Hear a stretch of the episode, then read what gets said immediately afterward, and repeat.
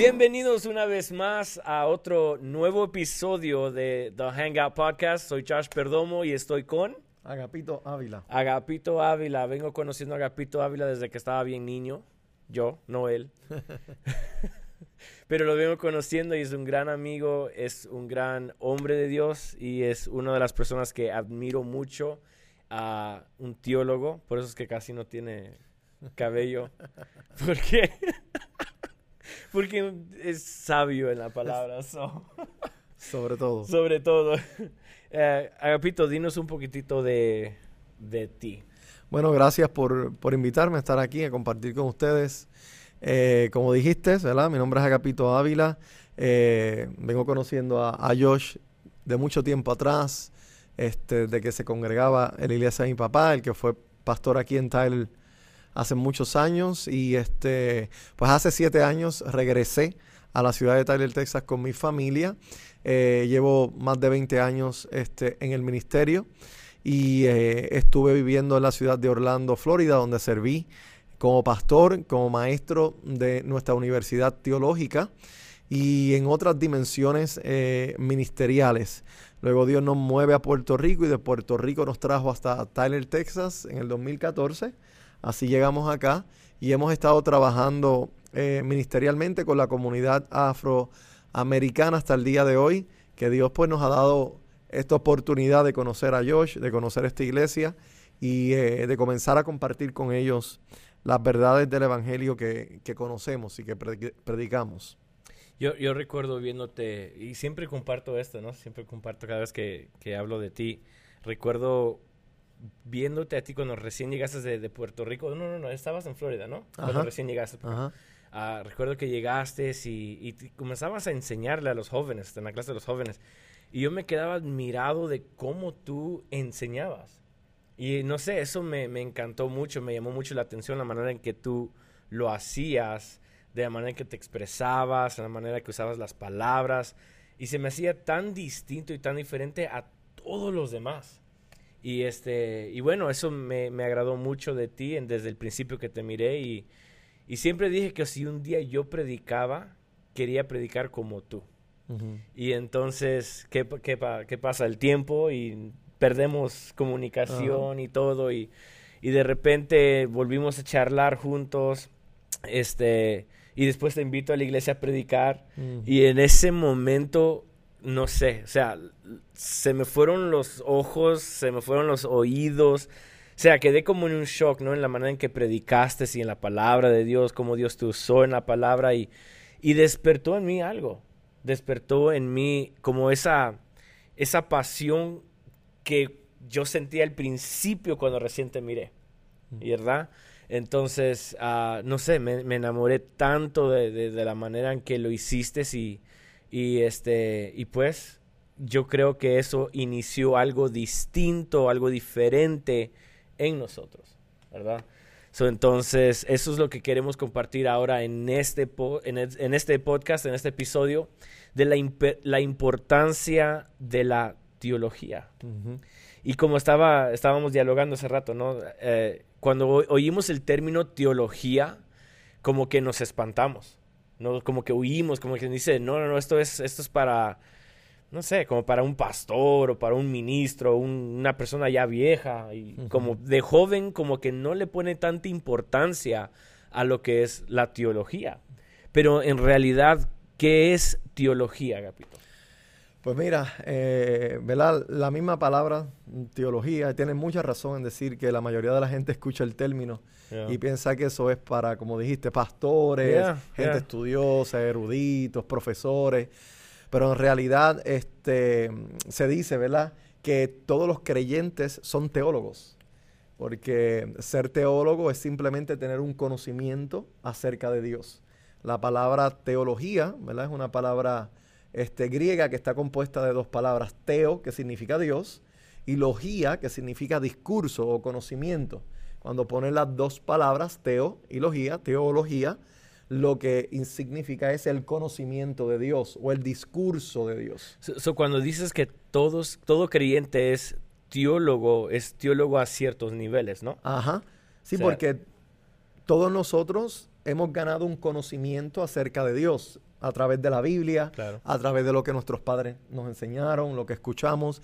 Ese conocimiento adquirido de Dios te convierte en alguien que tiene que conocimiento de Dios. Y eso es un teólogo o teólogo. Un teólogo es alguien que posee un conocimiento acerca de Dios.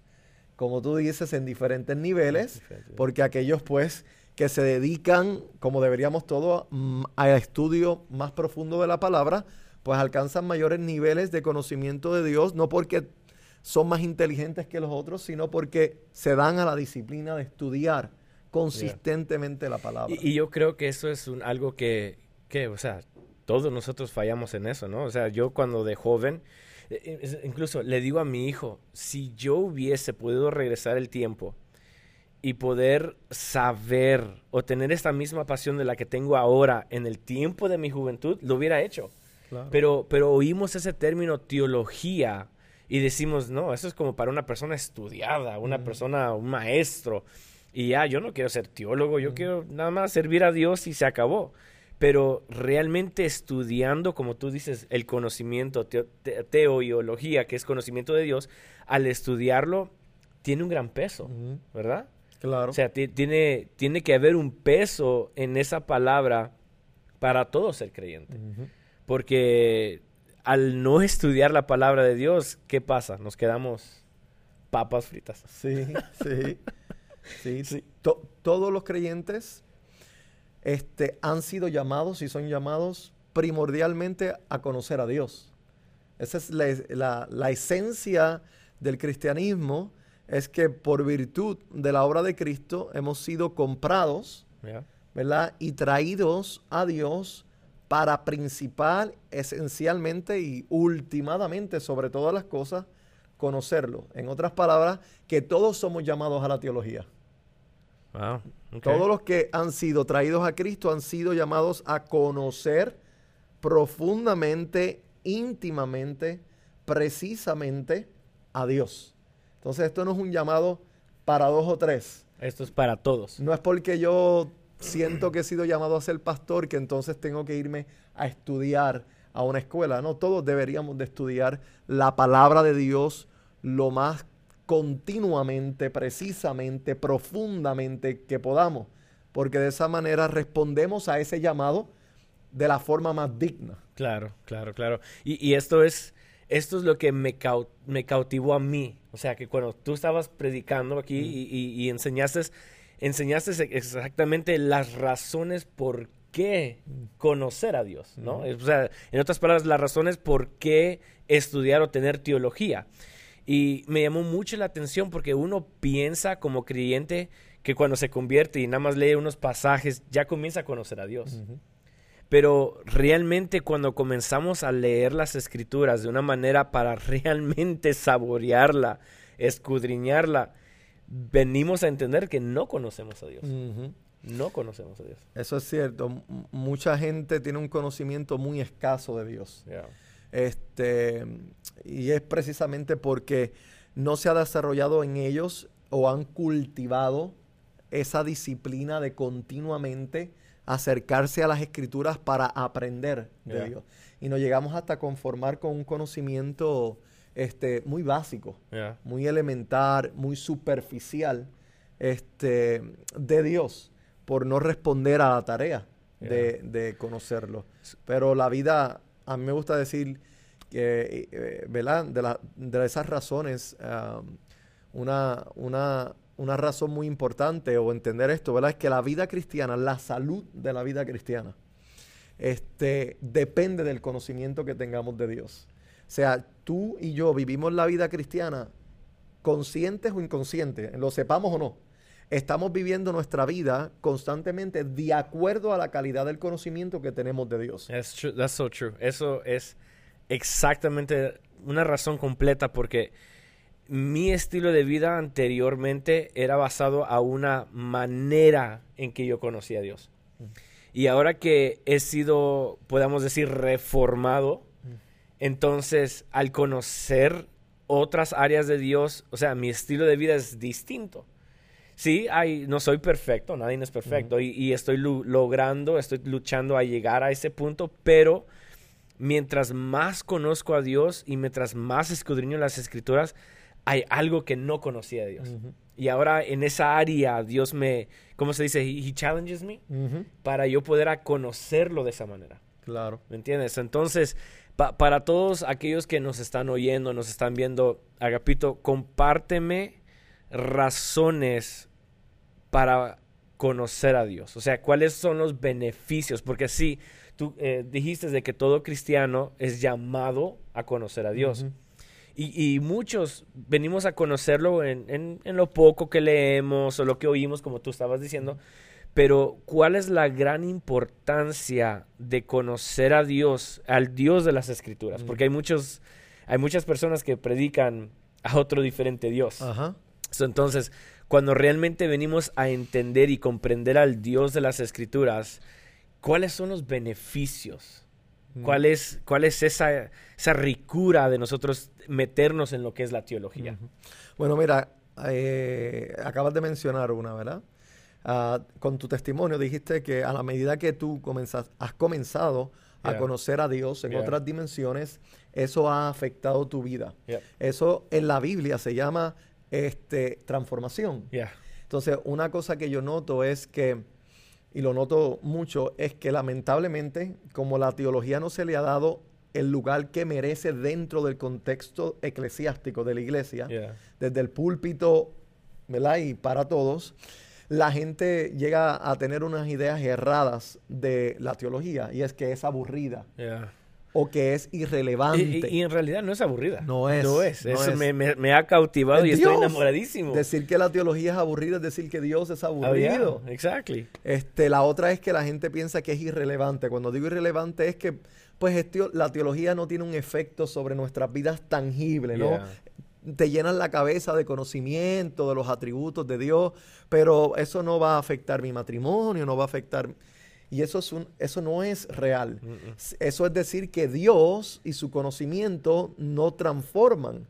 Y la Biblia enseña una y otra vez que lo único que transforma es el conocimiento revelado de Dios a nuestras vidas vidas. En el momento que yo comienzo a conocer a Dios a través de las Sagradas Escrituras, eso va a tocar mi mente, mi corazón, mis emociones, mis prioridades, mi agenda, mi visión acerca de la vida. Eh, eh, comienza a, eh, comienzo a experimentar una transformación total en todos los asuntos de la vida. Cambian, como dije, mi agenda, mis prioridades, mis objetivos. Tus metas. Todo. Dios y su conocimiento vienen a cambiarlo todo. De hecho, nos debemos de preguntar por qué si tenemos tanta gente en la iglesia, ¿verdad? Tanta gente convertida que tienen una Biblia, ¿por qué después de estar en Cristo siguen viviendo prácticamente los mismos, para los mismos sueños, para las mismas metas, la misma agenda que tenían antes de estar en Cristo. Como que estoy en Cristo, pero Dios no ha transformado nada de eso. Simplemente le añadí a mi vida que ahora soy cristiano.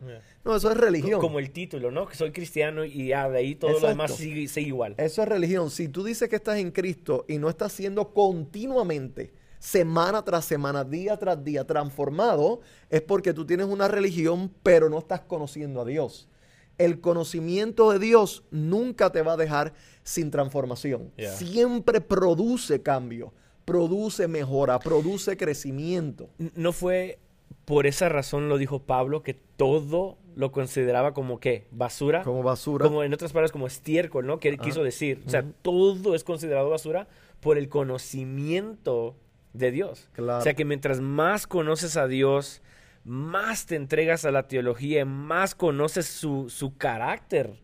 Entonces, ¿qué sucede? O sea, tu vida es transformada, tu vida es, se, voltea de, de, completamente y todo, todo, todo, todo cambia.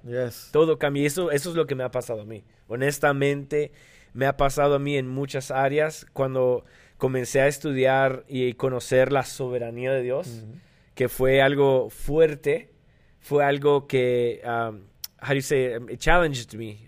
Te retó. Me, retó, me retó por completo, pero el momento que me retó, me quebrantó, me transformó y eso me ha dado a mí una, una clara visión a una nueva vida. Mm. Y eso es una de las riquezas que yo puedo ver en la Biblia. O sea, que cuando me transformó la soberanía de Dios, puedo ahora ver la vida totalmente distinta. Claro. Y eso es producto de la revelación de Dios.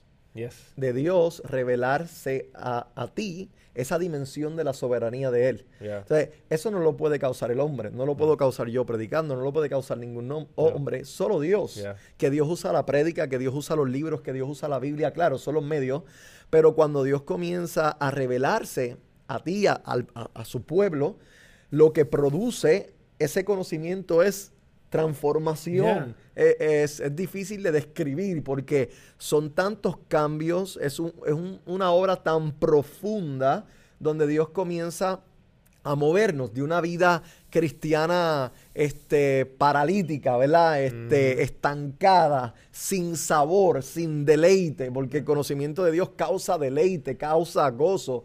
Eh, muchas personas testifican cuando se comienzan a exponer al conocimiento de Dios que es como, wow, yo sabía que había algo más. Yes. Llevaba tantos años en la iglesia escuchando, pero más de lo mismo, más de lo mismo, condenación, legalismo, haz, no Yeah. hagas. Eh, estas son siete formas para llegar al cielo o siete formas para tú. Entonces nunca se predica a Dios, nunca se predica el conocimiento de Dios Yeah, O la importancia. o la importancia Yeah. de conocer a Dios de forma continua, sistemática a través de las escrituras.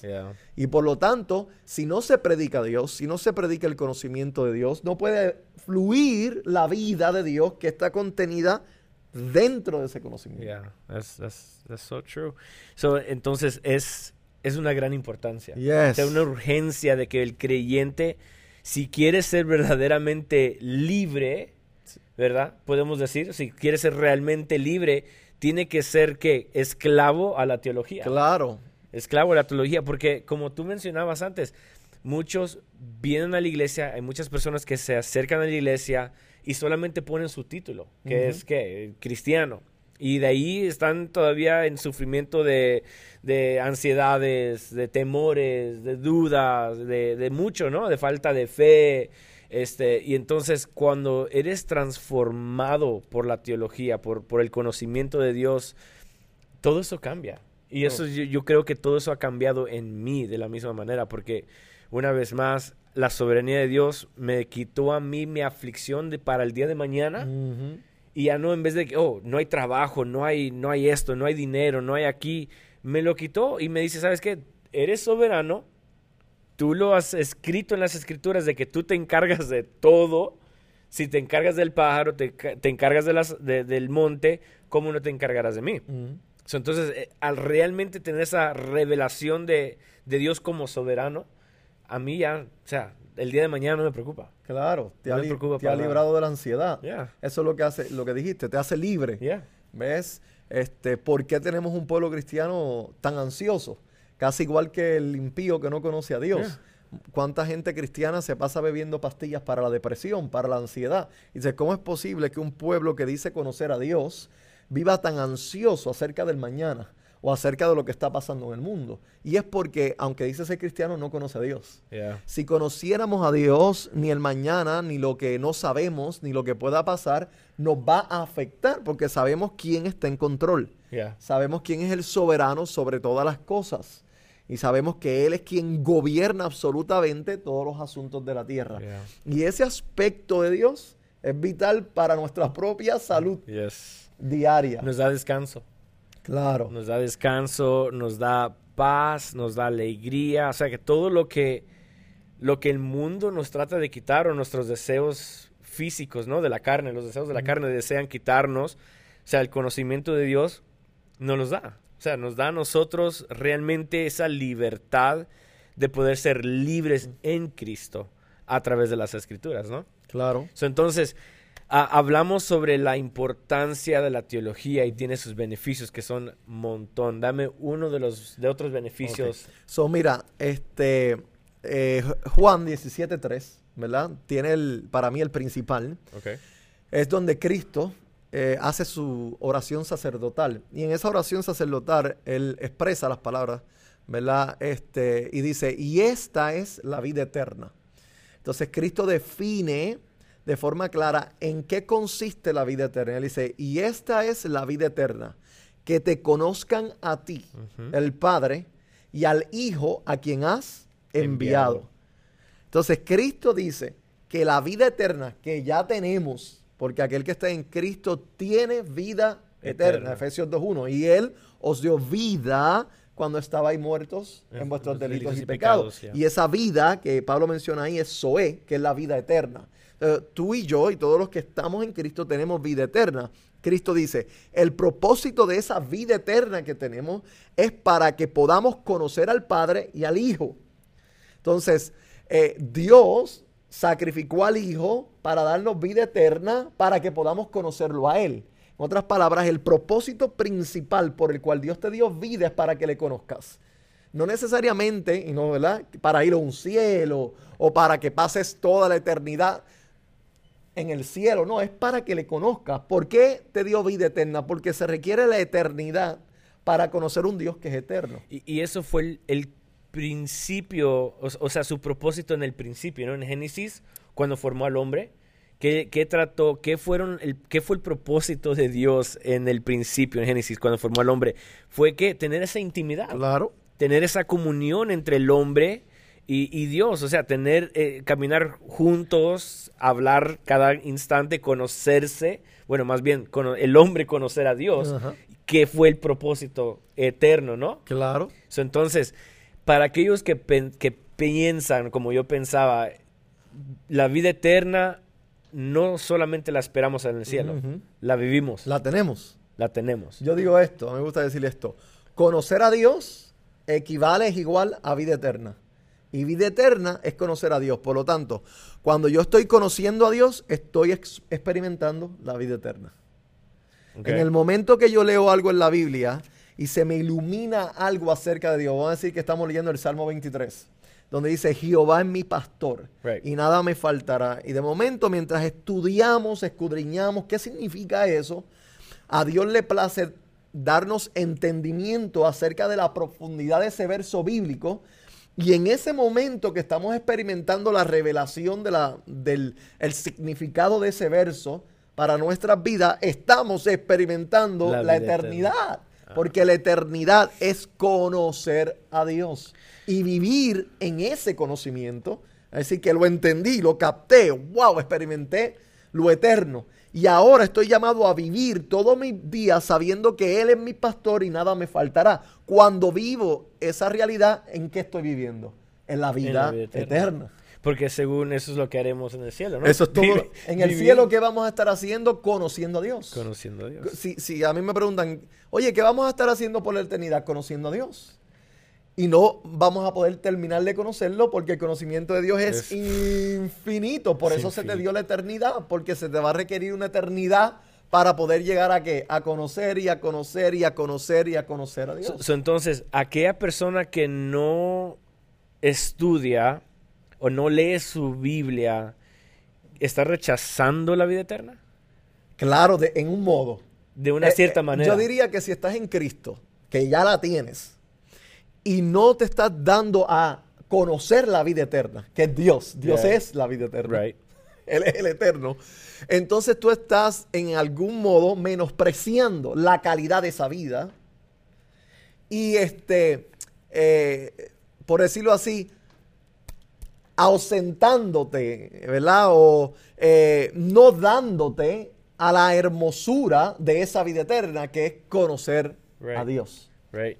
Y, esto, esto es, o sea, eh, tiene lógica, tiene lógica, porque en el cielo Dios ya, o sea, por, por su muerte en cruz, Dios ya nos dio paz, nos dio sanidad, nos dio libertad y todo, ¿no?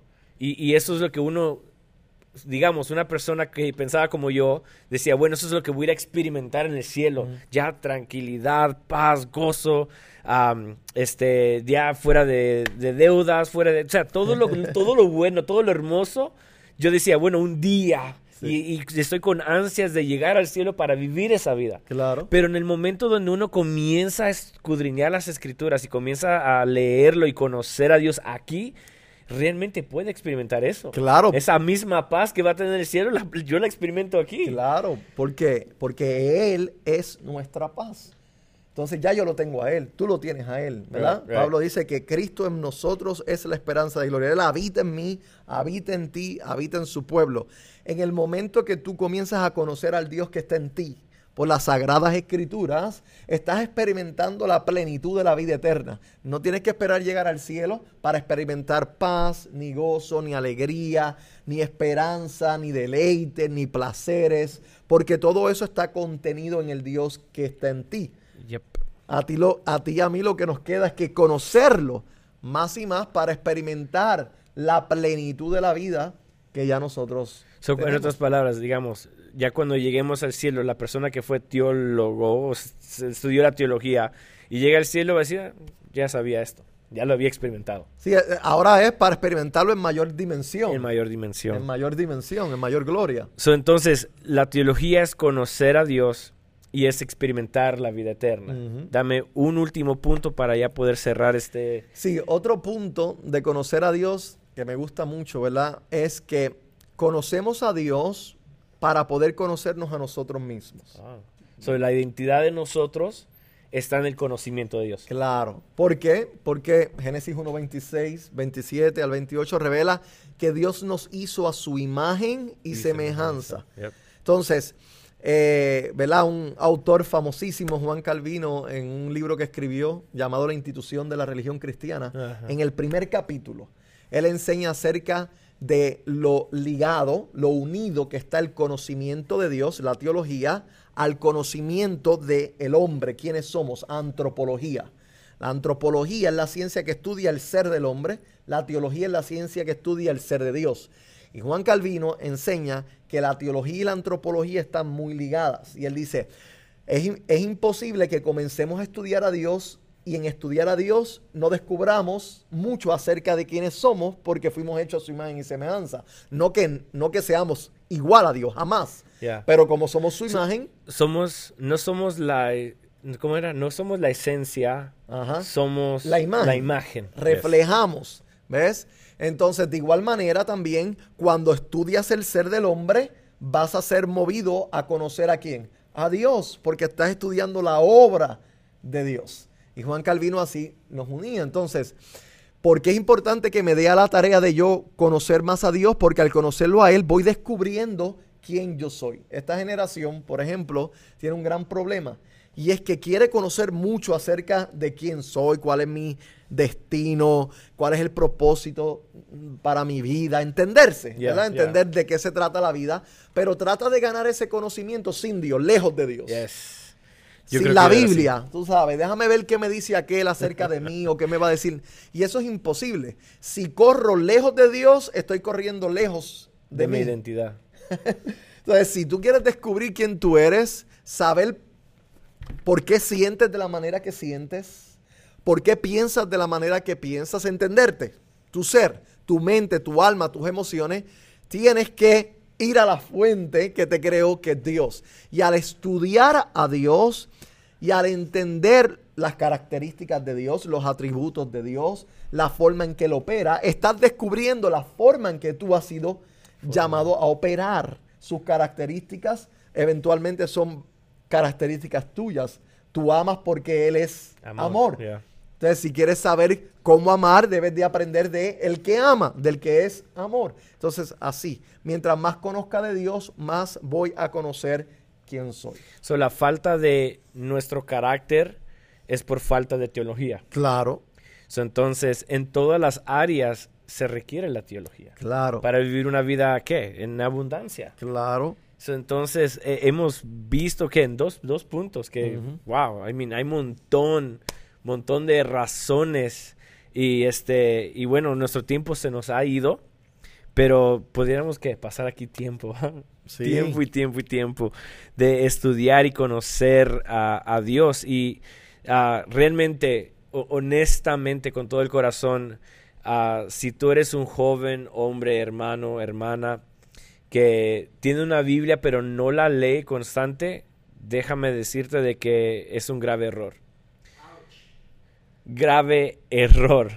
Porque al conocer las escrituras, al leerla, al profundizarte, es, es, o sea, es una dulzura. Eso es... Es vida. Es vida. Es, es vida, ya. Exacto, es vida y, y como tú dices, al tú conocer a Dios, te conoces a ti. Al conocer a Dios, puedes disfrutar de la vida eterna. Tú disfrutas ya una vida en abundancia. Y eso es lo que muchos quieren experimentar, pero no saben cómo. Claro. No saben cómo. Y aquí está la clave. Es en las escrituras. Ujú. En las escrituras. So, ¿algo más que podríamos añadir en cinco minutos, Agapito? No, este... ¿No? Pudiéramos hablar más, ¿no? Se podría hablar muchísimo porque hay muchas razones, ¿verdad? De, Ya. de por qué, pero nuevamente recalcar que de la teología que estamos hablando no es una teología meramente académica, no es letra, No. ¿verdad? No es simplemente, no, es el conocimiento de Dios hecho vida, no es, es la revelación.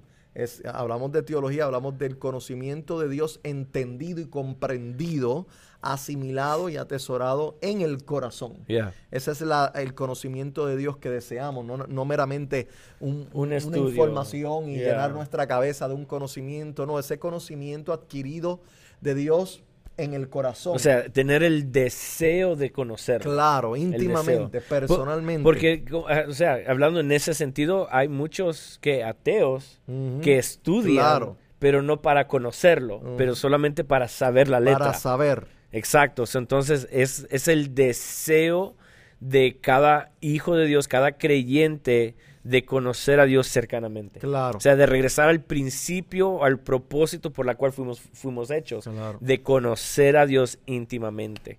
So, entonces, ah, hasta acá nuestro episodio. Espero que les haya gustado. Espero que hayan disfrutado de este momento. Ah, yo me quedé picado, pero este, la continuamos la semana que viene. ¿Qué te parece? Yes. Seguimos este mismo tema, las razones de estudiar teología o conocer a Dios. So, ah, si les gustó, prímanle like, compartan. Si quieren saber más ah, sobre este tema, ah, por favor nos pueden escribir o mirar nuestras redes sociales, Facebook, Instagram, nuestro canal de YouTube. Y si quieres información de Agapito, que es a good friend, entonces, este, también lo puedes contactar a él. Puedes ir a su página web que es arbolvida.org. ¿verdad? Arbolvida.org tiene que tienes ah, devocionales, Ajá, tienes artículos, artículos. enseñanzas, predicaciones, hay cursos, todo gratuito. Oh, mira, Ahí, fíjate, sí. todo gratis. Casi nada. Es que Dios, le- Dios le, le paga a él por eso. Dios, Dios le da, le manda maná del cielo. Así es. Bueno, hasta acá. Dios les bendiga y nos vemos la próxima semana.